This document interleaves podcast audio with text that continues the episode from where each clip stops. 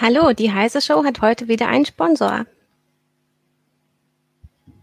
Die Intel vPro Plattform ist für Unternehmen konzipiert und weit mehr als nur ein Prozessor. Die umfassende Plattformtechnologie erfüllt nicht nur die Anforderungen ihrer IT, sondern auch die Wünsche ihrer Mitarbeiter. Die Intel vPro Plattform vereint erstklassige Leistung, hardwarebasierte Sicherheit, moderne Fernverwaltbarkeit und Stabilität, sodass sie Unternehmensproduktivität beschleunigen, Daten besser schützen und von überall ihre PCs verwalten können. Gehen Sie auf intel.de slash more with vPro und erfahren Sie mehr.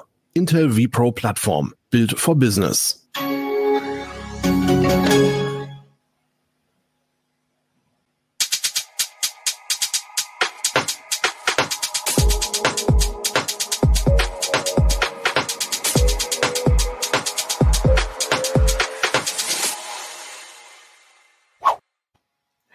Herzlich willkommen zu einer neuen heiße Show. Wir möchten heute über etwas sprechen, ja, auf das andere schon eigentlich ein Abgesang angestimmt haben, nämlich wir sprechen über das Bargeld, denn auch dort gibt es Weiterentwicklungen. Äh, unser Bargeld ist eigentlich schon in, ja, auf verschiedene Art und Weise abgesichert. Es werden aber neue Techniken ausprobiert. Und äh, als Gast und Experte oder ja als Wissender in diesem Thema haben wir heute eingeladen Arne Gräbemeier von der CT, denn der hat sich das genauer angeschaut. Hallo Arne. Hallo Christina. Und Jürgen Kuri aus äh, unserem Newsroom ist wieder dabei. Hallo, grüß dich. Genau, ich bin Christina Bär und ähm, ja, dann fangen wir einfach mal an. Also jeder von euch wird wahrscheinlich hier so einen schönen Schein zu Hause haben, vielleicht auch diese kleineren oder die mit mehr Wert. Und äh, die sind abgesichert. Also die, hier sind verschiedene kleine Fäden eingewebt. Es gibt etwas, was man nur sehen kann, wenn man es unters Licht hält. Und äh, trotzdem können diese Scheine aber auch gefälscht werden. Und ähm, gerade die Fälschungssicherheit ist immer so ein Thema. Äh, und ähm, trotz allem möchten wir aber eigentlich auch, dass Bargeld ähm, immer noch ein anonymes Zahlungsmittel bleibt. Und ähm, dazwischen gibt es eigentlich so eine Diskrepanz. Wie können wir es schaffen, dass Geld weiterhin Bargeld genutzt werden kann, das fälschungssicher ist und wie bleibt es weiterhin anonym? Ähm, Arne, du hast dir das genauer angesehen. Bargeld ist eigentlich noch recht beliebt in Deutschland, oder? Oh ja, ähm, Bargeld hat eine starke Lobby. Bargeld ist ein äh, gut eingeführtes Zahlungsmittel. Ähm, es ist das anonyme Zahlungsmittel heute und es ist auch ein sehr guter Wertspeicher. Ähm, bei einer starken Inflation ist Bargeld doof, aber bei einer Deflation ist Bargeld ein klasse Wertspeicher. Wir erleben das heute. Manche Konten lagern Geld und nehmen dafür Gebühren, also Negativzinsen. Da hat Bargeld äh, seine Bedeutung. Aber das Wichtigste für die meisten, die äh, für Bargeld sind, ist, äh, dass die Chance, anonym bezahlen zu können. Ja, also man hat das eigentlich immer noch mal gerne unterm äh, Kopfkissen liegen, wie es so schön heißt. Jetzt in der Coronavirus-Krise ist es ein bisschen in Verruf geraten, das Bargeld, weil man glaubt, dass man dadurch die Infektion weitergeben kann, also über Schmierinfektionen. Ähm, aber ja, auch in anderen Staaten sieht man das ja auch, wie dann Geld gehortet wird, wie die Leute zu den Bankautomaten laufen, um sich noch Bargeld zu holen, bevor es zum Beispiel Shutdowns oder sowas gibt. Jürgen? Ja, es halt, man hat das zum Beispiel auch in der Griechenland-Krise gesehen, dass die Leute dann irgendwie ihr Bargeld holen wollten, bevor die Banken zusammenkrachten, beziehungsweise 2008, 2009 war das natürlich schon für viele ein Thema, ähm, wie komme ich eigentlich noch an mein Geld? Äh, wenn die Banken zumachen und die Geldautomaten äh, nicht mehr funktionieren. Und natürlich, wenn die Banken zusammenkrachen, dann auch mein unter Umständen mein bargeldloses Zahlungssystem nicht mehr funktioniert und ich dann tatsächlich aufs Bargeld angewiesen bin. Das ist, es ist natürlich immer so Krisenszenarien, die schon sehr extrem sind und ob man deswegen jetzt wirklich äh, das Bargeld unbedingt behalten muss oder so, ist natürlich noch eine andere Frage. Aber es ist natürlich auch so, dass ähm, viele vor allem in Deutschland, in anderen Ländern ist das teilweise weniger, äh, immer noch sagen, ich will das Bargeld haben, weil es halt anonym ist. Und wenn ich irgendwie mit meinem Handy bezahle oder mit der Kreditkarte oder mit der Eurosteck-Karte, mit der Girokarte, wie sie ja nun offiziell heißt, dann ist es eben nicht anonym, sondern kriegt im Prinzip mindestens der Zahlungsdienstleister, aber auch, äh, was weiß ich, wer der Laden mit oder so, wer wann was eingekauft hat. Und das möchte man vielleicht nicht unbedingt. Ja. ja. Wir, wir hatten in der CT schon gelegentlich äh, Kommentare oder Berichte, wonach das Bargeld vielleicht auf dem Prüfstand steht, vielleicht abgeschafft werden könnte. Äh, die Leserbriefe, die dann kommen, sind aber äh, sehr eindeutig. Die Menschen möchten gerne das anonyme Bargeld behalten. Also Und, das sagt auch, ja, auch wenn man das sieht, was ähm, genutzt wird im Handel. 2018 war der Scheitelpunkt, da ist Bargeld das erste Mal weniger benutzt worden als Kartenzahlung und überhaupt sind nicht mehr über 50 Prozent gekommen. Ja, die Entwicklung geht runter, Bargeld wird weniger benutzt, aber das heißt noch lange nicht, dass die Menschen bereit sind, darauf zu verzichten. Also es gibt ja vor allem in den skandinavischen Ländern gibt es eine, eine viel größere Entwicklung hin zum tatsächlich zum bargeldlosen Zahlen die sind ja tatsächlich teilweise fast schon so weit, wirklich ohne Bargeld auszukommen. Da ist jetzt aber nicht nur die Frage der Anonymität, da gibt es in Deutschland auch, also ist es auf YouTube, hat es auch gerade erwähnt, er sagt oder so, wenn der Blackout kommt, der sicher kommen wird, dann ist nichts mehr mit äh, bargeldlosen Zahlen. Nur dann ist natürlich die Frage, wenn es wirklich so ein Blackout gibt, dann ist die Frage, ob man dann überhaupt noch mit Bargeld irgendwas kaufen kann, ähm, ob das da nicht völlig wurscht ist, äh, was es ist. Aber die Tendenz, also wie gesagt, in, in vielen Ländern ist tatsächlich so, dass sie zum bargeldlosen Zahlen geht äh, und äh, im Prinzip alles, was man sich nur vorstellen kann, inzwischen bargeldlos gemacht. Ich meine, das gibt es in Deutschland inzwischen auch in manchen Kirchen, aber in Skandinavien ist es zum Beispiel schon sehr weit verbreitet, dass die Kollekte in der Kirche bargeldlos gemacht wird und eben nicht mit dem Klingelbeutel, wo man so ein paar Münzen reinwirft. In Deutschland sind wir da aber doch äh, konservativer, so wenn man auf Statistiken guckt. Also ich glaube, hier ist es doch mehr verbreitet, immer noch Bargeld mit Bargeld zu bezahlen. Ähm, Arne, ähm, die Notenbanken planen ja ständig neue Sicherheitsmaßnahmen. Die werden aber von Forschern entwickelt. Äh, mit wem hattest du denn da Kontakt und was, was probieren die da aus?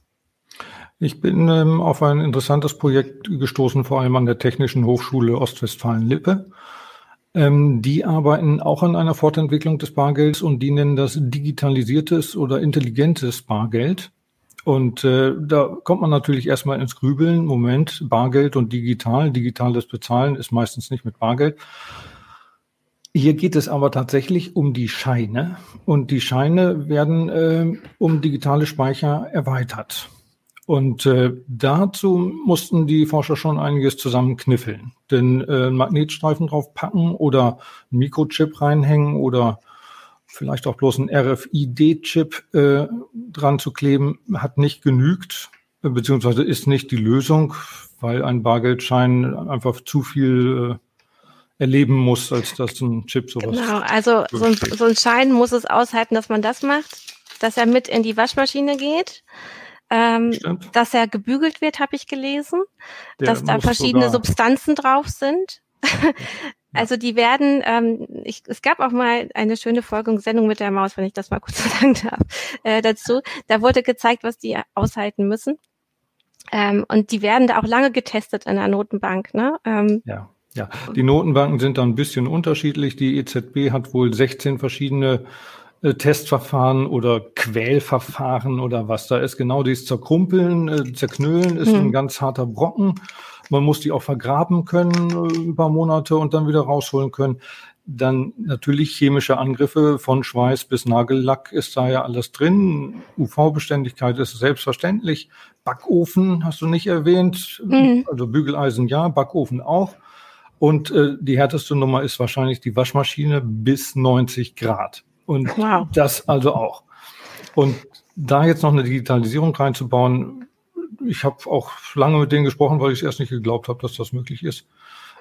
Sie testen es noch, aber sind da sehr guter Dinge. Sie haben auch verschiedene Ideen, wie sie es hinkriegen. Ja, ähm, du hast die, RF, äh, ähm, äh, kurz erwähnt, die soll aber zu teuer sein, ne, um Scheine damit zu machen. Auch, auch. Die RFID-Technik ist eigentlich teuer. Ein Mikrochip wäre auch recht teuer. Aber es ist auch sehr fraglich, ob die durch die Waschmaschine geht und dann immer noch funktioniert. Ja, weil das, wir haben das ja schon beim Kleingeld, also beim Münzgeld, da sind ja die Produktionskosten schon teurer für die kleinen Münzen, als sie eigentlich an sich wert sind. Und äh, das muss man wahrscheinlich auch immer bei den Bargeldscheinen beachten als Notenbank, dass man da nicht Werte reingibt, die das Ganze übersteigen. Ja. Ne? Ja, es ist ähm, eine ganz ökonomische äh, Sichtweise. Also wenn der 10-Euro-Schein in der Produktion 12 Euro kostet, dann ist das so. Das wäre an sich vom System her noch nicht mal tragisch aber man möchte das Geld eben einfach nicht ausgeben. Ja. Und ähm, Bargeldscheine sind ein Massenprodukt, habe ich mich aufklären lassen. Da werden jährlich weltweit natürlich 200 Milliarden Bargeldscheine gedruckt. Da sind äh, große Firmen drin beteiligt, die äh, immer bessere Noten pressen, bauen und dann die ganze Geldautomaten und Scan-Technikindustrie und so weiter. Und da guckt man dann eben auch aufs Geld, klar. Aber wenn man das Ganze jetzt hier digital signieren möchte, also was gibt es denn dann noch für Möglichkeiten? Und also wie haben wir uns das vorzustellen, wenn wir jetzt so einen Schein angucken? Ähm, ein Prinzip ist, die, ähm, Sie versuchen, die Scheine möglichst nicht anzutasten. Die sollen genauso aussehen. Jedenfalls, solange mhm. man nicht mit der UV-Lampe kommt. Ähm, wie wird das aussehen? Man hat sich überlegt, dass man ähm, größere Moleküle, sogenannte Spiropyrane, ähm, in den Schein mit einbaut an definierten Stellen. Und diese Spiropyrane, die kann man mit äh, Lichtblitzen, also äh, physikooptisch nennen die das dann, ähm, schalten, hin oder her schalten. Da ergibt sich dann so ein Bit-Effekt und äh, so bringen die Forscher ein paar Byte, äh, 64 bis 120 Byte auf einen Schein drauf und müssen dann noch dafür achten, darauf achten, dass ähm, eben nicht das Sonnenlicht oder eine Nachttischlampe oder die UV-Lampe an der äh, Ladenkasse äh, die, die Schaltvorgänge versehentlich macht. Hm, da, ja, da geht's dann schon ans Eingemachte. Man hat es tatsächlich ja. dann so geschafft, dass diese ähm, Moleküle so gekapselt werden, dass am Ende nur noch eine bestimmte Lichtpulsfolge äh, zu den Schaltvorgängen ähm, führen kann. Und das ist dann eine gewisse Sicherheit. Man kann dann diese Scheine also beschreiben und auslesen. Also wie ein kleines Speichermedium. Ja, ja. Aber wenn ich diese Lichtpulsfolge kenne und eine entsprechende Lampe habe, dann könnte ich das selbst machen. Also das die Frage nach der Sicherheit. Ne? Ja, ähm, da, da sind natürlich mehrere Sicherheiten drin. Ähm, ich muss die Lichtpulsfolge kennen, genau. Ich muss die Codierung der Daten auf dem Schein kennen und ähm, die Inhalte, die da üblicherweise reingeschrieben werden. Ich muss dann auch wissen, was die Inhalte bedeuten. Und ähm, also das, was auf den Schein draufgeschrieben wird, äh, sorgt ja selber dann auch nochmal für die Sicherheit. Nicht nur äh, das Vorhandensein dieser Moleküle selbst. Also was ich ähm, gehört man, man kann sich da vieles vorstellen. Ich meine, man könnte auf so einen Schein einfach seine Banknotennummer draufschreiben und dann könnte man abgleichen, ob das gleich ist. Das wäre aber noch zu einfach. Man hat sich hier überlegt, ähm, man möchte lieber den, den Auszahlungsvorgang ähm, notieren. Also, ich bin ein EC-Automat, ich stehe in Iserlohn. Es ist jetzt Freitag 15.30 Uhr. Das wird da drauf geschrieben. Datum natürlich auch.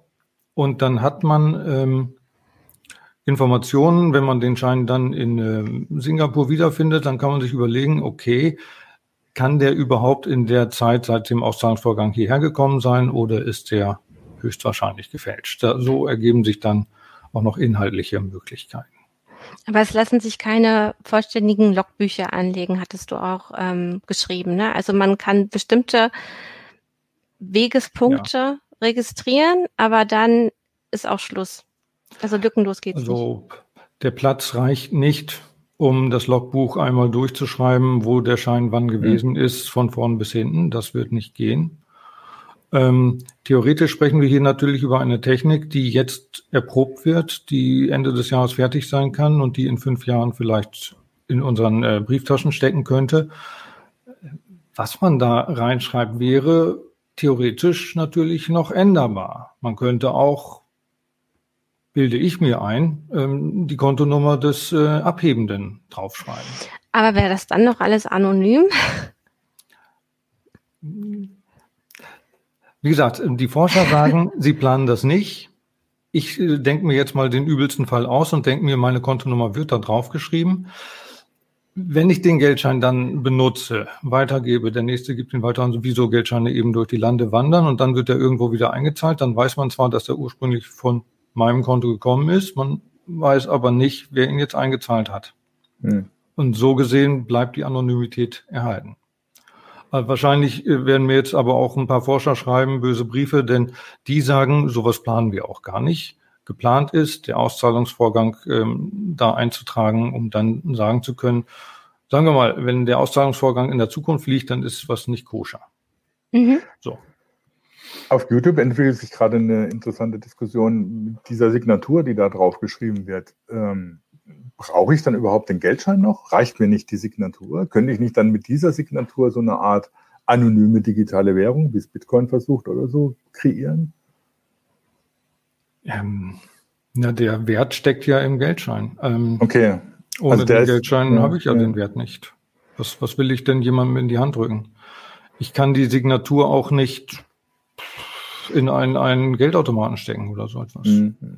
Wo man das natürlich auch wieder lösen könnte über QR-Codes und Co. Also, äh, dass man, dass man einfach überall mal Lesegeräte hat, beziehungsweise äh, eben mit einem Handy oder anderen, einer Smartwatch immer wieder seine Zahlungsvorgänge macht. Aber da sind wir dann bei der Diskussion, ja, brauchen wir Bargeld überhaupt noch? Wenn man jetzt sich die Weiterentwicklung unserer bisherigen Banknoten anguckt, ähm, gibt es ja auch noch andere Techniken, außer jetzt die eine, die du genannt hast. Also das wäre ja so was wie ein Logbuch auf dem ja. Geldschein. Das andere wäre ja, dass man quasi äh, den Geldschein an- und ausschaltet beziehungsweise aktiviert im System. Also dass man sagt, der ist jetzt im Verkehr der darf jetzt genutzt werden und dann irgendwann nimmt man ihn auch wieder aus dem Zahlungsverkehr raus. Wie würde das funktionieren? Das ist eine Möglichkeit, die sich ergibt ähm, durch ähm, die Digitalisierung auf dem Schein. Dadurch wird es möglich, einen Schalter an oder auszuschalten. Nicht? Also man kann den Geldschein tatsächlich einschalten und wieder ausschalten. Und der Gedanke dahinter ist, wenn der Geldschein aus dem Automaten herauskommt, ausgezahlt wird, dann wird er aktiviert, kann benutzt werden und wenn er wieder in das Bankensystem hineinkommt, dann wird er wieder deaktiviert. Und wenn er dann vom Laster fällt, ist er prinzipiell nichts wert, es sei denn, man gibt ihn so Freunden, aber an Kassen würde man ihn dann nicht loswerden. Auch wenn man den Geldschein irgendwie unrechtmäßig erwirbt, keine Ahnung, beim Bankraub oder durch hm, eine Erpressung, hätte man wahrscheinlich einen deaktivierten Geldschein. Auch das also nochmal eine Sicherheitsmöglichkeit, die sofort entsteht dadurch, dass einfach eine Digitalisierung mhm. möglich ist. Würden sich die ganzen Geldautomatensprenger zu Scheiße ärgern. Ja, genau. Da haben sie nicht nur rote Tinte auf den Geldscheinen, sondern ja. auch noch deaktivierte Scheine oben drauf. Und wenn die Nummer noch weitergeht, wenn äh, das Auszahlen an der Ladenkasse sich weiter etabliert, dann würde dasselbe Spiel dort auch passieren. Dann würde dieselbe Technik dort auch mhm. eingesetzt werden. Und schon an der Ladenkasse wird das Geld dann aktiviert und auch wieder deaktiviert. Und genau an der Ladenkasse würde man dann auch scheitern, wenn man mit einem deaktivierten Geldschein kommt. Das wäre dann die Zukunft. Aber dann muss neben der Bankenwelt eben auch der Handel mitspielen und die ganze Technik implementieren. Das haben wir ja alles auch schon mal erlebt. Es hat ja auch gedauert, bis EC-Karten im Handel ähm, akzeptiert wurden. Dann hat es gedauert, bis Kreditkarten im Handel äh, akzeptiert wurden. Das Spiel würde hier wieder losgehen. Mhm. Also diese Abstimmungsprozesse hattest du auch geschrieben, dauern so sieben bis zehn Jahre, bis sich überhaupt so ein neuer Standard auch durchsetzt, ne? Oder ja, auf den ja, Markt kommt. Gut, fünf bis sieben Jahre dauert es auch allein schon, um, um einen neuen Geldschein äh, zu entwickeln, zu mhm. entwerfen, mhm. abzustimmen und in den Markt zu bringen. Ähm, die Prozesse, bis der Handel auf eine neue Technik draufspringt, ja, die sind jetzt schwer. Das sind ja keine rein technischen Prozesse, sondern da geht es ja auch darum, ob Aldi, Lidl und Co. der Ansicht sind, dass ihnen das was nützt und ihre Kunden darauf anspringen oder nicht. Denn die müssen am Ende die Technik kaufen, um Geldscheine digital auszulesen und auch zu beschreiben so etwas zu machen. Ja, im Forum gab es auch eine ganz grundsätzliche Frage. Ist das Problem eigentlich so groß mit Fälschungen und Schwarzgeld und ähm, anderen Versuchen zu betrügen, um so viel Geld äh, und Forschung in die Weiterentwicklung von Bargeld zu investieren? Schwarzgeld ist jetzt weniger das Thema. Fälschungen gibt es. Ähm, Weiß ich aber nicht, wie viele Fälschungen es gibt. Ja. Also die, die Angst, dass Fälschungen das Bargeld kaputt machen und dass man deswegen weiter forscht, das ist hier die treibende Kraft. Die ja, Zahl, weil, wie viele Fälschungen es gibt. Weil zum Beispiel Markus, Markus Heppner fragt was ähnliches, nämlich über Facebook, wobei die Frage ist, wer zahlt für die Mehraufwände? Also eben, wenn du sagst, ähm, da müssen ja auch alle Einzelhändler vielleicht mitspielen und die Banken, ähm, die werden ja alle eine Kosten-Nutzen-Rechnung machen. Lohnt es sich? Äh, Jürgen? Ja, Ja, das ist also die Frage stelle ich mir eben auch. Mhm. Ne? Also das ist, sind natürlich bestimmte Kosten. Also die Entwicklung kostet natürlich Geld, die Umstellung des Geld mhm. Bargelds kostet Geld, dann müssen die ganzen Händler umgestellt werden, neue Terminals unter Umständen, was weiß ich alles. Das ist natürlich ein Aufwand und ich frage mich, ob sich der Aufwand im Verhältnis zu der Größe des Problems überhaupt lohnt. Ne? Also es gibt Leute, die sagen, Falschgeld äh, ist so verbreitet, dass es irgendwie so das Vertrauen in die Währungen zerstört. Aber sag mal so, von meiner Alltagserfahrung kann ich das nicht nachvollziehen. Das ich habe noch nie in meinem Leben mit Falschgeld zu tun gehabt. Das ist mir noch nie in die Finger gekommen. Und es wird dann immer ähm, so gesagt oder so, ja, das ist halt verbreitet und kommt immer wieder vor. Und, und es ist auf der anderen Seite natürlich so, Falschgeld ist etwas, was du nicht also jetzt die, die aktuellen Falschgeld-Sachen äh, wirst du nicht in, in deinem Bastelheimlabor produzieren, sondern das ist alles Frage der organisierten Kriminalität, die dahinter steckt. Und dann ist natürlich die Frage, ob die dann solches Geld nicht auch fälschen können. Ne? Das ist, hm. Beziehungsweise auf andere betreiben. Werte ausweichen. Ne? Genau. Arne, ich hatte dir gerade das Wort abgeschnitten, du wolltest auch ja. was sagen. Also es ist nach wie vor ein Katz- und Maus-Spiel, aber das war es hm. immer. Geldscheine werden sicherer. Die, die äh, Möglichkeiten, Geld abzusichern, die sind Jahr um Jahr gestiegen und dies ist eine weitere Facette äh, Geld sicherer zu machen. Und äh, ja, es gibt die treibende Kraft. Ähm, es gibt Leidtragende im Handel und im Bankenwesen, äh, die äh, genau das sagen. Äh, wir brauchen sichereres Geld auch für die Zukunft. Und ja. das kann man ziemlich sicher sagen, wenn das digitalisiert wird. Es ist ein großer Schritt, diese kleinen Speicherbausteine in die Scheine reinzuarbeiten und dann korrekt zu beschreiben und dann eine Historie draufzubringen, die auch noch Sinn macht, äh, das ist auf jeden Fall nochmal eine große Hürde. Nee, klar. Ähm, vielleicht können wir auch noch mal uns die verschiedenen Sachen angucken, die du auch äh, in deinem Artikel geschildert hast, den man äh, über Heise und CT finden kann. Ähm, also das Mikroident-Verfahren, wo man kleine kodierte Grafiken anbringen würde, die werden mini, mini klein. Ähm, ja. Das hatten wir jetzt noch nicht angesprochen, oder? Das hatten wir noch nicht angesprochen. Das ist ein patentiertes Verfahren, auch ähm, entwickelt an der ähm, Technischen Hochschule Ostwestfalen-Lippe. Ähm, das besteht darin, dass ähnlich wie bei einem QR-Code, das ist ein zweidimensionales äh, Verfahren, dass ins Druckbild hineingebaut kleine Varianten äh, gedruckt werden. Das heißt, da werden ähm, Satzpunkte oder i-Tüpfelchen oder Pupillen von kleinen Figuren oder was auch immer äh, werden ähm, variiert. Da werden äh, QR-Code-mäßig kleine ähm, Bilder ähm, und Strukturen reingeschrieben. Und das macht den äh, Geldschein äh, individuell. Es ist sogar so, dass man den Geldschein zerschneiden kann und man kann den Code immer noch erkennen. Und wenn man diesen Code ähm, dann gleichzeitig auch noch digital ähm, auf den Schein draufschreibt, dann ist das also schon nochmal sicher hoch drei. Hm? Weil, weil dann, also dieser Code, den man eigentlich gar nicht sehen kann und den man schon sehr, sehr schwer auslesen kann und den man auch durch Zerschneiden und Zusammensetzen gar nicht zerstören kann, dann auch nochmal digital nachprüfen kann, noch wieder eine Sicherheitstechnik. Mhm. Und ähm, wenn man einen Geldschein aus mehreren Geldscheinen zusammensetzt, geht auch das schon nicht mehr, falls man im Fälschungsprozess auf so eine Technik zugreifen wollte.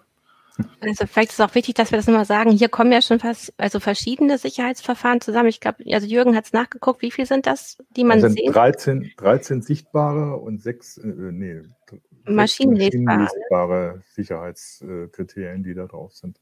Ja, das genau. heißt, also für einen normalen Menschen ist das ja schon fast, also ein normaler Mensch kann das nicht fälschen, sondern da brauchst du natürlich schon ziemlich viel Technik und ziemlich viel Energie, um dann das entsprechende Ressourcen auch zu besorgen. Da muss ja entsprechendes Papier haben und ähnliches. Ne? Also das ist nichts, was man, was man eben, wie gesagt, mal schnell zu Hause auf dem, oder wie früher man gesagt hat, man kopiert die einfach mal auf dem Kopierer und dann ist alles gut. Äh, das geht schon lange nicht mehr.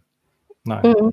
Nein, nein, das ist, sind da viele sichtbare und fühlbare, muss man ja auch sagen. Nicht nur damit Blinde damit gut umgehen können, sondern das ist ja auch ein Sicherheitsmerkmal, dass man da manches fühlen kann, wenn man es gegen das Licht hält und auch UV. Es gibt, ähm, ein Teil davon ist maschinenlesbar. Es gibt auch äh, Merkmale, die sind nur maschinenlesbar. Das sind dann magnetische Drucktinten zum Beispiel. Ähm, also das kann man schon als Bürger überhaupt nicht mehr selber nachprüfen. Das geht dann nur noch maschinell. Also das Niveau ist schon hoch. Das stimmt. Ja, Ähm, was ich interessant finde, ist einmal äh, das Ostwestfalen-Lippe, da die, die, ähm, die Forschungseinrichtungen Ostwestfalen-Lippe irgendwie sehr aktiv sind in dem ganzen ähm, Thema.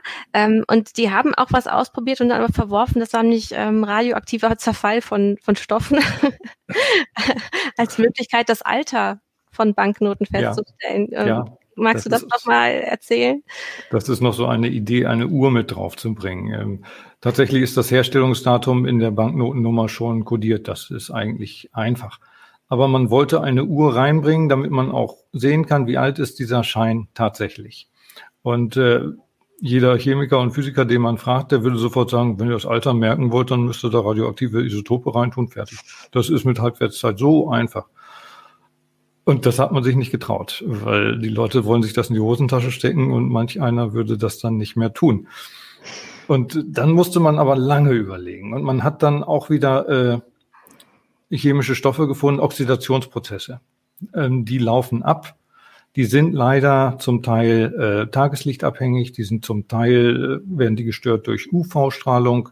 Manche sind aber von, von solchen Prozessen auch frei. Und ähm, in den heutigen äh, Mustergeldscheinen, die auch äh, jetzt gerade Tests durchlaufen, gibt es drei verschiedene Uhren. Der eine ist Tageslichtstörbar, der andere ist UV-Lichtstörbar, der eine, der dritte, der funktioniert komplett im Dunkeln. Und wenn man die drei dann gemeinsam durchleuchtet und ausguckt, dann kann man bis auf zwei Wochen rausfinden, wie alt dieser Schein wirklich ist.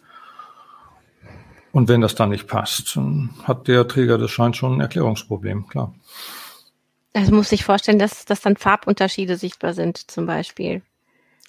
Oder würde man ja. das als, als Verbraucher gar nicht so sehen? Wäre das auch nur maschinenlesbar? Auch nur maschinenlesbar. Es geht da tatsächlich um Grauwerte, um Farbwerte. Die Technik, Grauwerte und Farbwerte äh, auszulesen, ist äh, robust und vorhanden. Und das geht. Und dann hat man eben eine, eine funktionierende Uhr auch noch in dem Schein drin. Die Frage, die sich mir immer noch stellt, ist, ähm, wie anonym bleibt es denn wirklich? Also jetzt haben wir dann so viele Merkmale, die man da kodiert, aufbringt. Also so viele, ja im Grunde sagt man, sagt man wirklich, wann geht das Ding in, in den Verkehr? Durch welche Hände kann es gehen? Wenn man, wenn man das tatsächlich aktiviert durch einen Bankautomaten, dann an der nächsten Kasse wieder abgibt und da wird es da nochmal ein Logbucheintrag erstellt äh, ist es dann nicht doch ähm, das Ende der, des anonymen Bargelds? Ich habe in der Recherche auch eine ganze Weile drüber nachgedacht, weil ich genauso auch gedacht habe, ist der Druck durch Fälschung so hoch? Ich weiß es nicht. Ähm, könnte aber sein. Warum macht man sonst die Digitalisierung? Hat das andere Gründe? Ähm, neben der Digitalisierung gibt es ja klar den Trend, dass die Ladenkasse ähm, auch als Auszahlungsterminal genutzt wird von vielen Bankkunden. Und äh, dieser Trend könnte sich auch noch verstärken. Das heißt, äh, das Netz der Bankautomaten, Bankautomaten an sich werden immer seltener, aber durch die Ladenkassen würde dann das Netz ja immer dichter werden und auf dem Geldschein wird vermerkt, wo das Geld ausgezahlt wurde und von welchem Konto es kam, vielleicht auch. Wäre denkbar. Ähm, und wenn es dann von einer Kasse direkt zur nächsten Kasse geht, dann ergibt sich im Grunde schon ein geschlossenes, äh, ein geschlossener Weg der Finanzmittel. Die Gefahr besteht durchaus. Aber solange man das Geld benutzt wie Geld, indem man es nicht nur von einer Kasse zur nächsten trägt, sondern zwischendurch auch mal auf dem Flohmarkt ausgibt oder auf dem Jahrmarkt oder sonst wo. Äh, solange bleibt es tatsächlich nach menschlichem Ermessen anonym. Jürgen, oh, man hört dich gerade leider nicht. Jürgen, genau, guck mal, ob dein Mikro noch.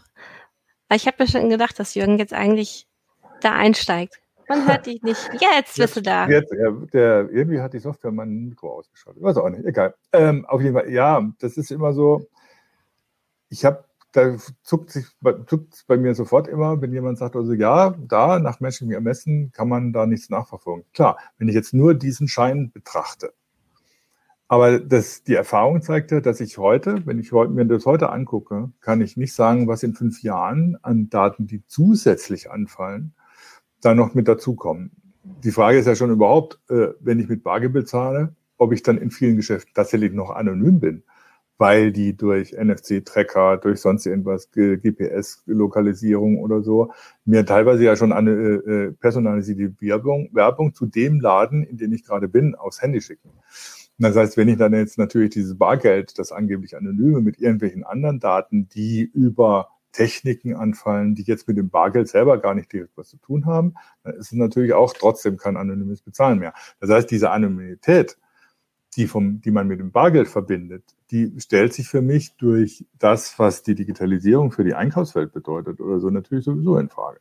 Ähm, klar, natürlich kann ich die äh, Ortungsfunktion von meinem Handy ausschalten und ich kann äh, ähm, alles Mögliche ausschalten, aber es gibt trotzdem immer irgendwelche digitalen Spuren, die ich inzwischen auch in der realen Welt hinterlasse. Das heißt, es ist ja nicht nur so, dass ich im Internet dann plötzlich irgendwelche Spuren hinterlasse, sondern in dem Moment, wo ich mich mit irgendwas, was digitale Signale aussendet, in der realen Welt bewege, in dem Moment hinterlasse ich Spuren, die ich dann unter Umständen mit dem digitalen oder mit dem digitalen Bargeld kombinieren kann und so weiter und so fort. Also ich, ja, wenn man darauf wirklich sehr großen Wert auf Anonymität legt, dann hat man in Zukunft extreme Schwierigkeiten.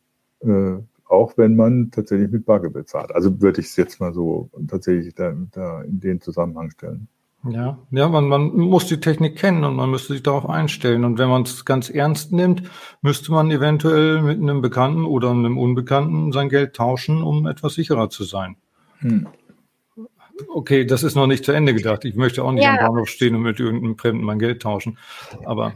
Oder wenn du es halt so. nur im Freundeskreis machst und dann es ein bisschen zirkulieren lässt und immer wieder mal tauscht.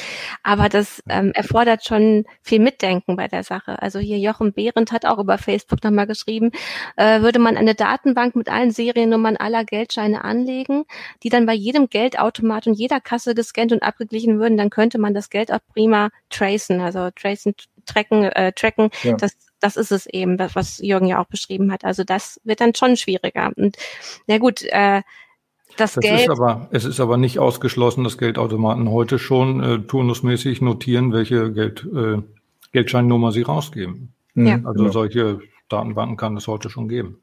Genau. Ähm, und ähm, ja, dieser Faktor anonymes Bezahlen ist natürlich immer noch, spricht noch, immer noch für das Bargeld, aber was äh, du ja auch genannt hast, dass man das in Krisenzeiten sowieso gerne dann äh, sich besorgt, ähm, stimmt ja auch noch. Also es bleibt ja trotzdem aufgrund von Inflationsangst äh, und so weiter und so fort ein interessantes Zahlungsmittel. Ja. Und auch wenn man Angst hat äh, davor, dass digitale Zahlungsmittel manipuliert werden oder äh, geklaut werden auch. Das geht ja mittlerweile auch. Äh, Jürgen? Ja, klar. Also zum einen ist es mit den Krisenzeiten, habe ich immer schwieriger. Ein, ein User, ich weiß nicht mehr, wer es war, hat auf äh, YouTube gesagt, naja, bei den Krisenzeiten, wenn es wirklich ernst wird, dann ist nicht unbedingt der, der Bargeldschein auf dem Tisch wichtig, sondern die Karotte, die da liegt, damit man noch mhm. was zu essen hat. Ähm, und auf der anderen Seite, wenn es an digitales Bezahlen geht, ja, natürlich digitales Bezahlen, äh, kontaktloses Bezahlen, Bezahlen mit dem Handy und so, natürlich ist das angreifbar. Wie jede digitale Technik ist die natürlich angreifbar durch, durch Hacker, durch Cyberkriminelle oder wie man, man die nennen will. Ähm, auch da geht es natürlich darum, dann entsprechende Sicherheit zu schaffen, wie sie auch eben eigentlich der Grund für diese Bargeldentwicklung sind, ne? dass man sicher ist, dass es nicht gefälscht ist. Äh, und da will man sicher sein, dass nicht jemand anders mit seinem Konto Schindluder treibt. Ähm, das ist aber dieselbe Ebene, denke ich erstmal. Ne? Also bargeldloses Bezahlen äh, ist jetzt nicht viel unsicherer, als wenn ich äh, äh die, mir die Frage stellen muss, ob ich Falschgeld im Geldbeutel habe. Also zumindest erfahrungsgemäß, was, was, was tatsächlich an, an Sachen passiert. Das, wo die meisten eher Probleme mit haben, ist, wenn sie einen Trojaner sich aufs, auf den Rechner äh, schleusen und dann das Problem kriege, dass ihr Account äh, geklaut wird oder so. Dass bei dem digitalen Bezahlen selbst was passiert oder so, das kommt doch dann im Verhältnis dazu relativ selten vor. Also das ist schon relativ gut abgesichert. Mhm. Aber was? Ja, vor allen Dingen, vor allen Dingen, ich wundere mich immer, wenn die Leute, also wenn ich zum Beispiel jetzt mit meinem Handy bezahle an der Kasse, mhm. ne, dann kriege ich öfters Kommentare oder so von Leuten, die ihre EC-Karte da reinstecken, ähm, sagen, ja, das ist doch aber unsicher und so. Ne? Das ist sicherer, als wenn sie mit ihrer EC-Karte bezahlen, weil da kriegt der Händler irgendwie alle ihre Daten. Bei meinem kriegt es erstmal nur der Zahlungsdienstleister. Und äh, den NFC abzugreifen ist weiter schwieriger, als so die EC-Karte unter Umständen auszulesen. Vor allem, wenn ich die im Restaurant vielleicht noch dem Kellner in die Hand drücke, damit er das äh, in sein Gerät steckt und der dann erstmal alle Daten sogar mitlesen kann. Also das ist immer eine Frage von dem, was man weiß, wie man damit umgeht und was man damit alles machen kann. Und das ist natürlich auch das Problem mit dem Bargeld. Wenn ich, wenn ich mit dem Bargeld bezahle, wenn ich nicht weiß, was ich da tue und nicht weiß, was alles dahinter steckt oder so, dann komme ich unter Umständen in Teufelsküche, ohne es zu wissen. Ja. Ja, die Gefahr ähm, ist, denke ich, immer dann, wenn große Konzerne oder der Staat eben selbst ähm, einen umfassenden Blick auf ähm, die hm. Datenlage bekommt. Ne, so die Einzeldaten, die die Volksbank um die Ecke hat äh, aus ihrem Geldautomaten, die ist nicht so groß. Aber wenn der Staat womöglich sich verschafft Zugriff auf sämtliche Daten aus allen Geldautomaten, dann ist das schon was Größeres. Und von, von äh, multinationalen Konzernen kennen wir das ja auch, die Daten sammeln, die können dann Schlüsse ziehen. Ja, da sagst du das, was auch einige Zuschauer jetzt hier gerade sagen. Also, dass sie einmal die Datensammlung der großen Konzerne viel gefährlicher finden. Oder mhm. Capellino schreibt auch, also wenn die Daten nur bei der Sparkasse landen, dann ist das für ihn gar nicht so ein großes Problem. Also eher die große Datensammlung, äh, die dann national stattfinden würde, ist das Problem. Ja, vor allen Dingen, man weiß ja gar nicht, wer alles beteiligt ist. Wer wusste, bevor der Wirecard-Skandal äh, äh, losbrach, wer Wirecard ist und was die alle, für wen die alles als Zahlungsdienstleister arbeiten. Ähm, das heißt, ich weiß ja als normaler Bürger nicht mal mehr. Ich weiß natürlich, wenn ich mit Google Pay oder Apple Pay bezahle, dass die Daten von mir kriegen. Ja.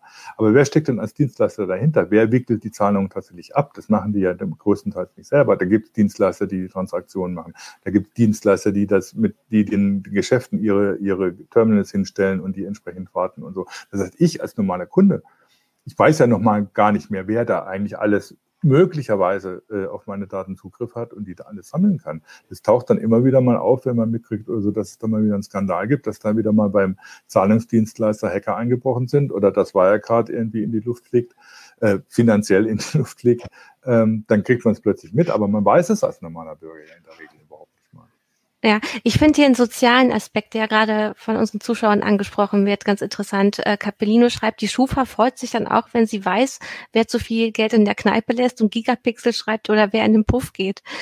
Also wenn Sachen so stark getrackt werden, ähm, ließe sich natürlich dann tatsächlich nachvollziehen, wie manche Menschen ihr Geld ausgeben, was sie vielleicht eben mhm. auch zum Beispiel als Hartz IV oder andere Sozialleistungen bekommen haben. Und da wäre ja mal die Frage, wie reagiert da ein Sozialsystem drauf oder generell die Gesellschaft? Sagt man, das ist alles in Ordnung oder heißt es dann, die werden welche Leistung gekürzt, weil du gibst dein Geld nicht vernünftig aus?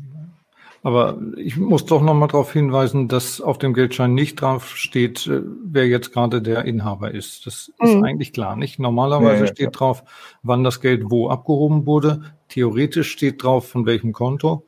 Aber wer das Geld in, in, in den Puff trägt und dort ausgibt, das steht natürlich nicht dran. Ja, also äh, Raimund Sichmann schreibt jetzt gerade Unsinn, die Schufa kriegt diese Daten noch gar nicht. Das war jetzt hier ein hypothetischer Fall in der Zukunft. Also das ist jetzt nicht der Ist-Fall, sondern das war jetzt weitergedacht. Was passiert, wenn unser Geld, äh, wenn, wenn hier tatsächlich ähm, digitale Signaturen drauf sind. Ja, wobei das mit der Schufa ist natürlich insofern ein Beispiel, wenn, weil wenn man an Scoring denkt, was die Schufa macht, dann ist es, sind es ja inzwischen Daten, die die kombinieren, an die hat man vor zehn Jahren nicht gedacht, dass man die kombinieren könnte, um dann eine Kreditwürdigkeit mhm. zu, zu definieren. Ähm, von daher ist es ja immer die Frage, es ist ja nicht unbedingt das einzelne Datum, das das Risiko ausmacht oder das die, die, die Gefahr ausgibt, sondern die Kombination eines einzelnen Datums mit vielen anderen Daten, die dann tatsächlich erst das Profil ausmachen. Da ist dann unter Umständen die Seriennummer des Bankscheins eben doch ein Datum, das zu dem Profil beiträgt, auch wenn nicht draufsteht, wer jetzt sie gerade, wer, wer sie gerade ausgegeben hat, weil sie mit anderen Sachen kombiniert wird. Also das ist immer so diese Sache.